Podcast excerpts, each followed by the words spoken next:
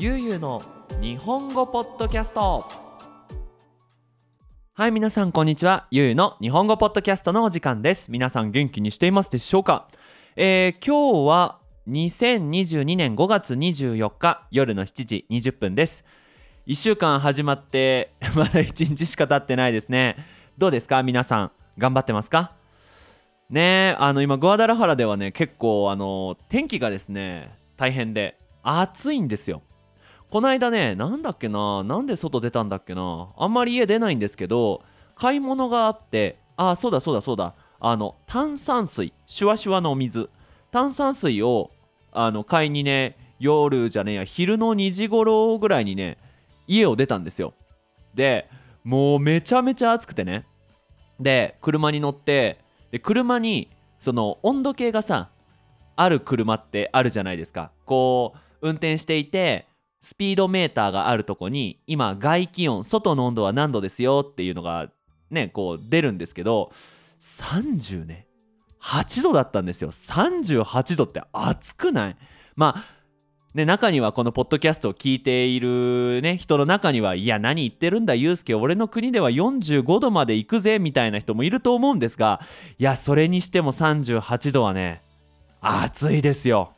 うん、まあ僕の家はクーラーがあって、まあ、パソコンとかいろんな機械があるので、まあ、ずっとねクーラーをつけっぱなしにしとかないとパソコン壊れちゃうんであの、まあ、そうやってやってるのであんまりね暑いなって感じはしないんですけどやっぱ外に出ると大変だなということでね。はい。まあそんな毎日を送っているんですが、まあ、今回はですねある日本の文化について皆さんに紹介したいなと思います。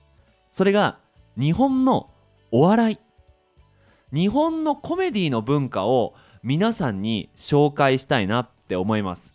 これなんでかっていうと僕自身そのメキシコ人が面白いって思うことがね時々わかんないんですよ。なんかみんなギャハハハって笑っているんだけど僕だけスペイン語はわかる。言ってることもわかるんだけど何が面白いのかがよくわかんないんだなっていう時があってで考えたんですよいやこれねまだメキシコとかはラテンアメリカっていうこう国にあってでまあアメリカの近くにあるからそんなにこうみんながびっくりするようなユーモアのセンスではないと思うんですよ。これ逆だと。日本のお笑いが世界に世界と比べて変なんじゃないかなと思っていろいろこう調べたり考えたりしてみて、まあ、確かに全然違うなっていうポイントがあったのでいい意味で違う点といやこれは良くないよねっていうところで違う点について、まあ、皆さんに紹介したいなと思います。で話す前に皆さんに言っときたいのが僕は日本で面白い人ではないんですよ。あのー、わかんないですよ。ポッドキャストで、あ、ユうスケ面白いなとか、ユうスケコメディね、ユーモアがあるなと、まあ、お笑いのセンスがいいって思ってくれる人がもしかしたら、もしかしたらいてくれるかもしれないんですが、僕日本の友達の中では結構静かでなんだユうスケ面白くねえなお笑い分かってねえなっていうタイプの人間なので、まあ、皆さんの気持ちはよく分かりますなので、まあ、調べてみたので、まあ、皆さんと一緒に勉強していけたらなと思います。それではよろしくお願いします。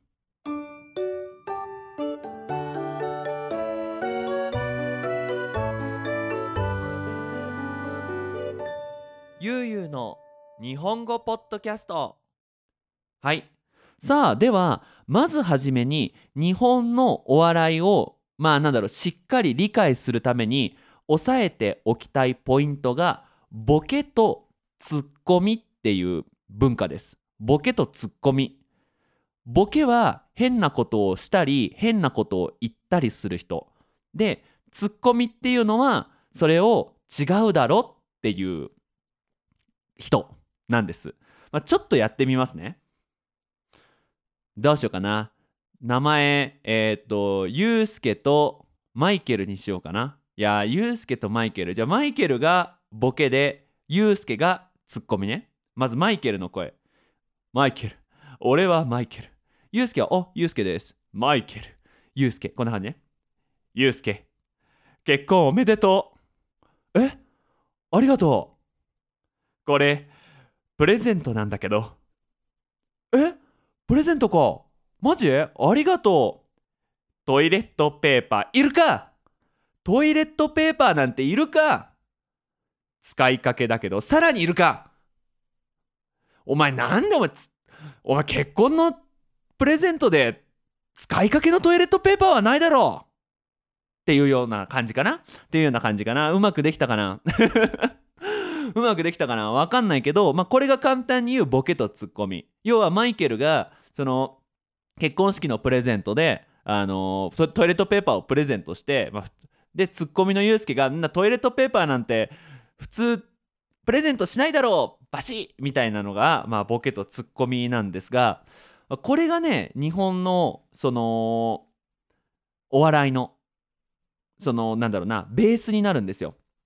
で、まあ、一番有名なところのえっ、ー、と何て言うのかなそのお笑いっていうのが漫才って言って2人でやるスタンドアップコメディです。だからまああれですね暑いですねああそうですね暑いですねいやー冬ですけどね冬なんかいみたいなあのー、そういうこう普通の会話の中で変なことを言って突っ込むっていうこの漫才っていうスタンドアップコメディのスタイルとコントって言ってシチュエーションを決めてあのー、なんだろうなシチュエーションを決めてその面白いボケとツッコミの掛け合いをするってまあインターネットで見て面白いなって思ったのがここ喫茶店ですと喫茶店でカラーンって入ってきて、えー、そうだなここ初めて俺たち入る喫茶店だね。なんか最近オープンしたらしいけどなんかおしゃれだね。ごめん俺よくコーヒーのことわかんないんだ。あなら俺に任しとけよ。とりあえずこういう時はオリジナルコーヒー2つで。じゃあ俺もオリジナルコーヒー2つで。お前もう一つは俺の分だよ。みたいなそういうこうシチュエーションで会話をするっていうのがコントなんですね。でこれが多分その日本人じゃない人、まあ、外国の人にとっては難しいのかなどうなのかなそれの何が面白いのかっていう風にね逆になんだろうなんで面白いのかって言われると僕もなんで面白いんだろうって思っちゃうんだけどでもなんかそのリズムのいい会話が気持ちいいというかやっぱこう会話で何て言うのかな。そういう突っ込みやすい変なことを言える人とか逆に変なことを言ったらこうビシッと違うだろうって言ってくれるっていうそのなんだろう会話遊びが面白いんだなと思います。はい。でこれ何が違うのかなと。なんかどうなんだろう。みんなの国はどうかわかんないんだけどそのメキシコでコメディといったらやっぱり一人のスタンドアップコメディなんですよね。なんだろうなこうまあ多分みんながイメージするスタンドアップコメディですよ。で多分日本語っていうのは会話のリズムがすごい速い言語だと思うんですよね。これもちろん人によっても違うんだけどその会話のリズムがなんだろうな卓球？ピンポンみたいな卓球みたいに会話をするんですよ。いや、昨日何した？え、昨日？あ飯食いに行ったよ。あ、そうなんだ。どうだった？あ、結構美味しかった。どこで食べたの？みたいな質問する方が結構早くポンポンポンと質問をする。で、答える人も短く答える。でも、スペイン語で、昨日何した？って言ったら、基本的には、わーって長く話してくれる。だから、僕はいつも学生に言うのが、キャッチボールに近いかなって。遠いキャッチボール。キャッチボールっていうのはあの野球の練習でさこうボールを投げて取る。投げる取る。でそれも距離のあるキャッチボールみたいなイメージなんですよ。ピンポンじゃないんですね。なのでその何て言うのかな。ボケとツッコミのそのリズムの速さっていうのがもともと日本人がいいなって思う会話のリズムだからね漫才とか、まあ、コントとかでもあるのかなって思います。これがさ例えば漫才の中で1人が1分話し続けたらやっぱり日本人こいつ話しすぎだなって話長いなって思っちゃうんだよね。うん。なので、まあ、そこがね、まあ、一つ皆さんがこう日本のコメディを見るときになるほどこういうリズムで話すんだって思いながら見てくれるといいんじゃないかなって思いました。はいでもう一つはですねやっぱりその面白いものっていうのがあの2人で作るみんなで作るものっていう風に考えるのが日本人なのかなって思ったんですよ。で多分スタンドアップコメディの人が漫才をやってもあんまりうまくいかないと思うんですよ。っていうのは多分スタンドアップコメディをやる人っていうのはある程度さその会話の構成とかを自分で考えてやるわけじゃないですか。でもその日本の漫才まあ確かにやることは決まってるんだけどでもそれでも2人でその話すこととその反応でこう作っていく劇みたいなね劇みたいなドラマみたいなまあコメディなのかなって思います。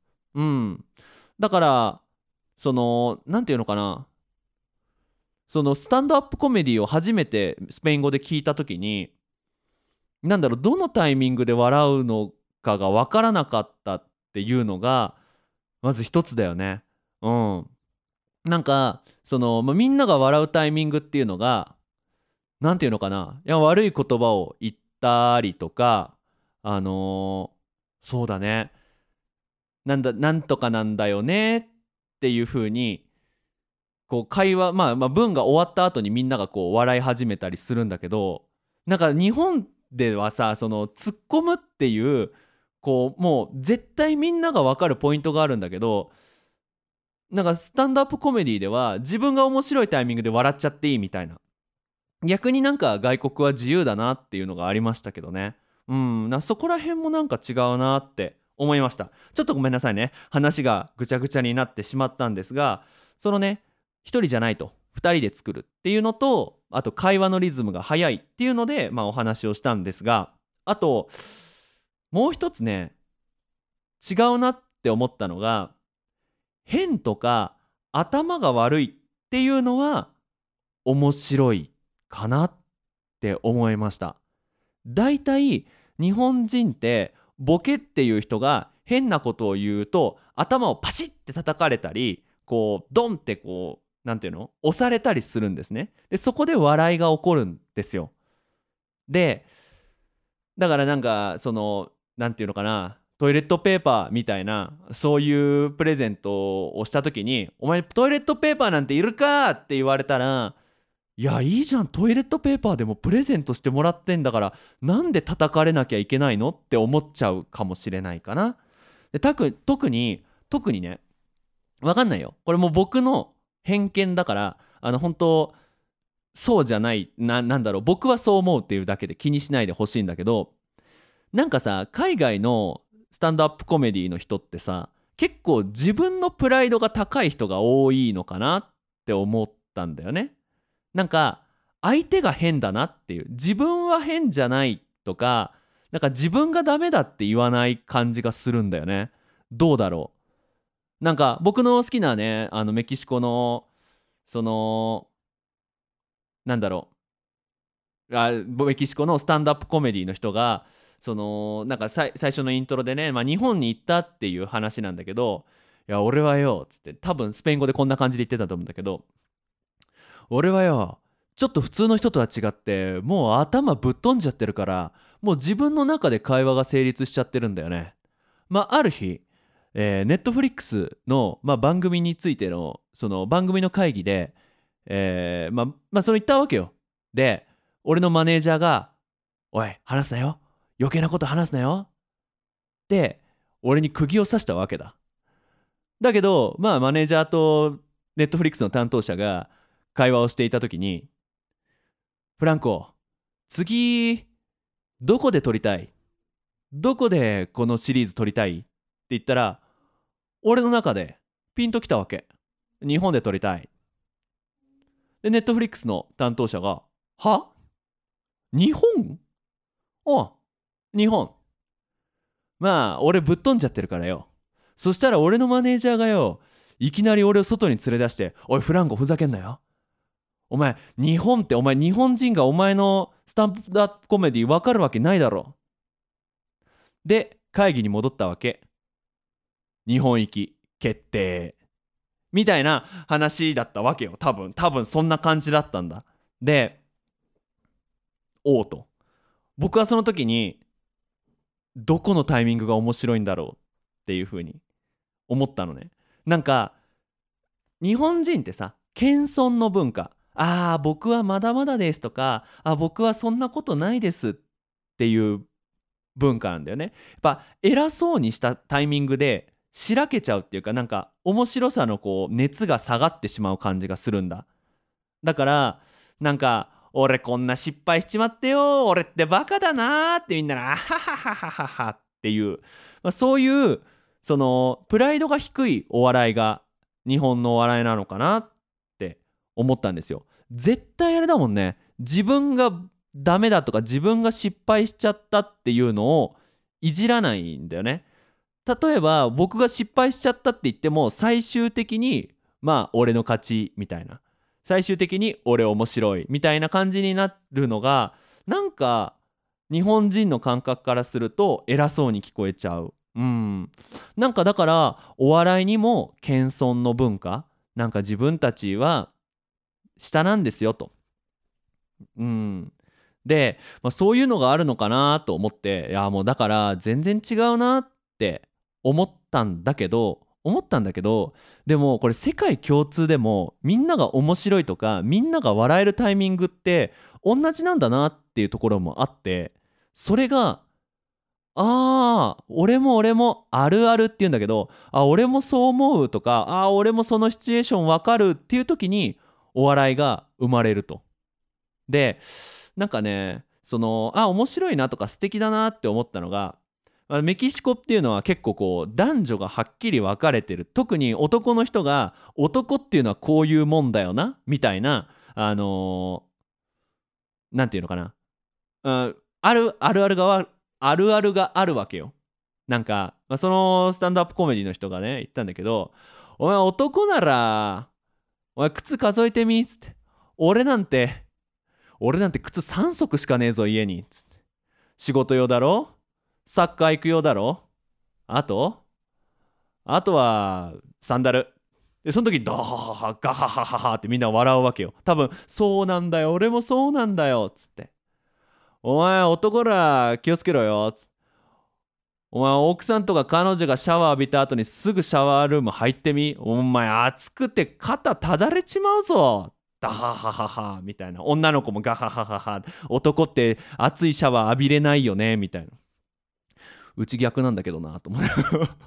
俺熱いシャワー大好きだし俺いっぱい靴持ってんだけどなと思ったけど。まああのー、そうね。そういうでもみんなこういうのあるよねっていうスタイルのお笑いはあのー、世界共通なのかなって思うからなんだろうなその日本に行ってやっぱちょっと面白いこと言いたいってあると思うんだよね。なんか飲み会とかでも。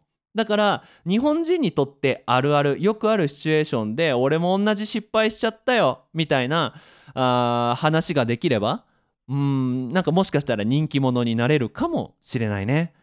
だ今思うと僕はその日本にいた時にねそういう面白い話ができなかったのかなあるあるがなんかこうなんか違ったのかなって思うね。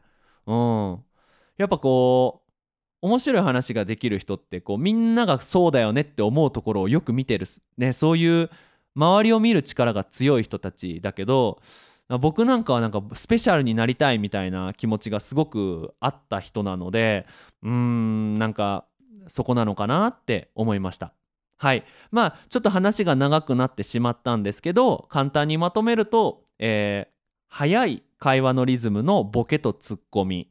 そしてその頭が悪いと自分が失敗してしまったっていうのを私が変な人なんですっていうのを笑う文化そして、えー、でもとはいえこうあ俺私もわかるわあるあるそれもあるわっていう風になるのが日本のお笑いの3つのベースになるんじゃないかなって思いました。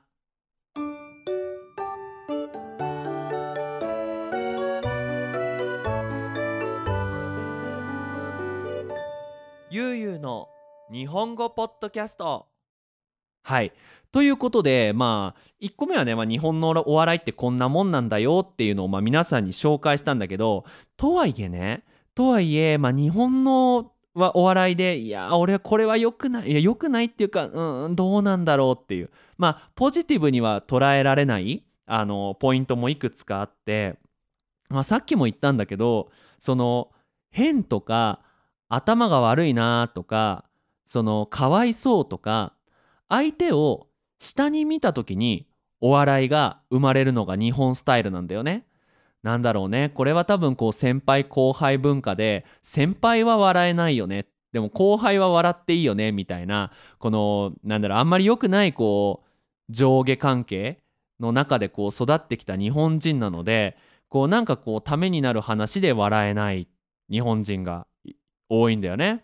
なんか僕が読んだインターネット記事では中国とかではそのお笑いの話の後にその教訓その人生の中で学ぶべきポイントっていうのが一つポンと入ってそれがオチ話の終わりになってみんな笑うっていうそういうねなんか文化もある中、まあ、日本はこう誰かを下に見るっていう文化があるわけだよねそこにお笑いが生まれるわけだから今日なんかすごいうまく話せるわ。なんか今日スラスラ話してるから話すスピードがかなり速いかな。大丈夫かな？はい。でまあそういう風になるとどういうことが起きるかっていうと日本の特にそのテレビショーとかね TV ショーテレビ番組のお笑いなんかはいじるっていうのが一つ大事なポイントになるんだ。いじるっていう言葉はそのなんか例えばさコメディコメディアンの中でこう話をしてるとテレビ番組で。で髪の毛が少ない人がいたらでハゲってどんな気持ち？みたいな。ハゲ言うなガハハハハ。あーごめんごめんごめん。まあそうだよね。でさあのー、この間ね美容院に行ったんだけどさてかお前美容院行かなくてもいいな。ハゲちゃうわダハハハハ。みたいなね。そういうこう髪の毛が少ないっていうのをいじるわけだよね。でこの言葉いじるってさそのみんなが聞いたことあるあんまりこう綺麗じゃない日本語の言葉に似てない？何かわかるかな？そう。いじめる。いじるといじめるっていうのはもうほんと近いところにあってやっぱり行き過ぎてしまうといじめいじめねブーリングになってしまうんだよね。だからさ例えば日本のお笑いでその体をさ張るドッキリ。ちょっと難しいな言葉がね。なんだろう。そのまあなんか Facebook とかに見るとさ日本のお笑いであれよく出てくるんだけどなんかある女の子がこう部屋のドアを開けて入ったらそこにベトベトするものがあってベチャって転んで周りの人が「あはははは」って笑う。あれなんかさまあテレビ番組だし多分その転んだ人もそれは分かってやってるわけだけどさそれをもし学校でその気の弱い人にやってしまったらいじめになっちゃうと思うんだよね。考えてみてよ。学校のさ入り口にべちゃべちゃする汚いものを置いといてで「おあいつ来たぜあいつ来たぜ」あ転んだべちゃ転んだよやははははっていうのってすげえ嫌な感じじゃん。でもテレビ番組ではそういうものが毎日毎日流れてくわけなんだよね。だからその有名なコメディアンがオーガナイズして若いコメディアンにドッキリをさせてでそれをこうモニターで見てるゲストとかが笑うって。これさこれ嫌な笑いだなって思うんだ。なんかね。うん。だからそのある僕がよく見る YouTuber の人は言ってたんだけどいじめじゃないや笑いっていうのはすごく攻撃的アタック力が強いものだと。っていうのは何て言うのかな優しいことをしてもそこにお笑いはないわけだよね。なんか例えばさなんだろうえっ、ー、とどうしようお金ねえよ今日の今日の晩ご飯どうしよう。おう晩ご飯がないんだ。かわいそうだな。じゃあこれあげるよ。ありがとう。トイレットペーパー。とまたトイレットペーパーかい。トイレットペーパー食べられるわけねえじゃねえかい。っていうのが笑いだよね。でもさこれでさお金がない。どうしよう。って時にじゃあ1万円どうぞ。ありがとうここには笑いは起こらないわけだよね。だからすごくいじめとお笑いっていうのはすごい近いところにいると。やられてる人がもう嫌だって思った時点でそれはいじめだしやられてる人は別にああみんなが笑ってくれてるから全然そんなのいじめだとも何とも思ってないしそのやってくやってくる人もお友達だしっていう風になればいじりっていうね一つの笑いになるっていうのがね。だから僕がなんか日本でその友達とコメディまあ日本人にねお前はユースケはあんまり面白いやつではないっていう風にそのなってた一つの理由が多分僕はなんか相手が嫌がることをするのがあんまり好きじゃないんですよね。うん、特にこう同年代の人で。特にこう知り合いの人でね。うん、なんかそういう風にさいつもさだから日本の文化でまあ文化じゃないけど多分世界でどこでもそうなんだけどさなんか学校で一回そのいじる人が決まってしまうとその人はいじれないみたいなのがあるんだよね。なんか例えば僕の友達とかがそのいじるけどいじられると嫌な顔するみたいなちょっとプライドが高い人とか、まあ、そういう人の中でやっぱお笑いをするっていうのは難しいなって思うんですよ。そうそうそう。ね。ただ とは言いつつとは言いつつその僕は亮太くんと話す時にやっぱそういうのが好きなのであのパスは出すわけよね。うん。あのちょっとこう亮太くんが困るようなことを言ってで亮太くんがなことできるわけないでしょみたいなね。なんだろう例えばうーんそうだな。あそうだこの間ね。この間亮太くんが仕事の時間に寝坊してしまって遅れてしまったんだ。で亮太くんに電話をかけたわけよ。で亮太もう今1時間くらい集合時間から過ぎてるけどどうしたの？っつって。であの「あーごめんなさい寝てました」って言ったわけね。でそこでお笑いじゃない優しい感じだったら「まあしょうがないね」次から気をつけてね。で終わるわけじゃないですか。でもここがここにお笑いを入れると「そっか亮太今までありがとう」りょうたがね「いやいやいやいやいやそそういうそういうのじゃないじゃないですか。今まで本当に楽しかったよりょうたいやいやなんかそんなもうさよならみたいなのやめてくださいよ」っていうところにこう笑いが生まれるっていうのがね。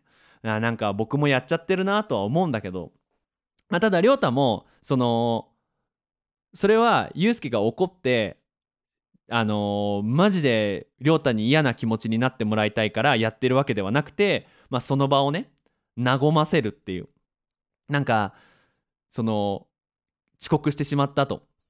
上司に怒られるかもしれないっていうところで、まあ、こういうお笑いを使えばあなんかユうスケさんそんなに怒ってないけど気をつけようみたいになるかなっていうふうに思ってくれてるとは思うんだけどね。うん。まあそういうふうにその日本のお笑いは攻撃性が強いすごくアタック力が高いからまあなんだろう。ねいい面もあって悪い面もあるのかなって思いました。はい。すいません。えっ、ー、と今回もねだいぶ長いことなんか上下しちゃ上下じゃない。なんでしょう。上下じゃない。話前後前と後ろ前後してしまったんですが今回は日本のお笑いについて僕が思うことを話してみました。はい。最後にお知らせをしてさせてください。えっ、ー、とゆうゆう日本語ではじゃない。また間違えた。えっ、ー、とゆうゆうの日本語ポッドキャストではパトレオンをやっております。えっ、ー、と、サポートの方法2つありまして、1つは1ヶ月1ドル、えっ、ー、と、リクエストができる、えー、なんだっけ、サポートになっております。で、もう1つは1ヶ月20ドル、ちょっとね、あの、お高めなんですが、えー、1週間に1回僕のポッドキャストのスクリプトがダウンロードできます。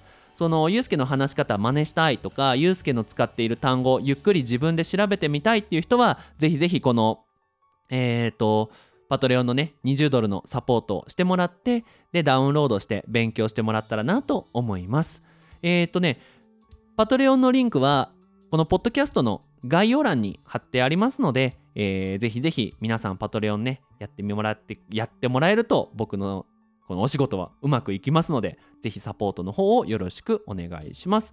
で、えー、ともうすごい、あのー最後ねめちゃめちゃ近いお知らせなんですが2022年5月10 28日今週の土曜日ですね。えっ、とお試しの無料クラスやってます。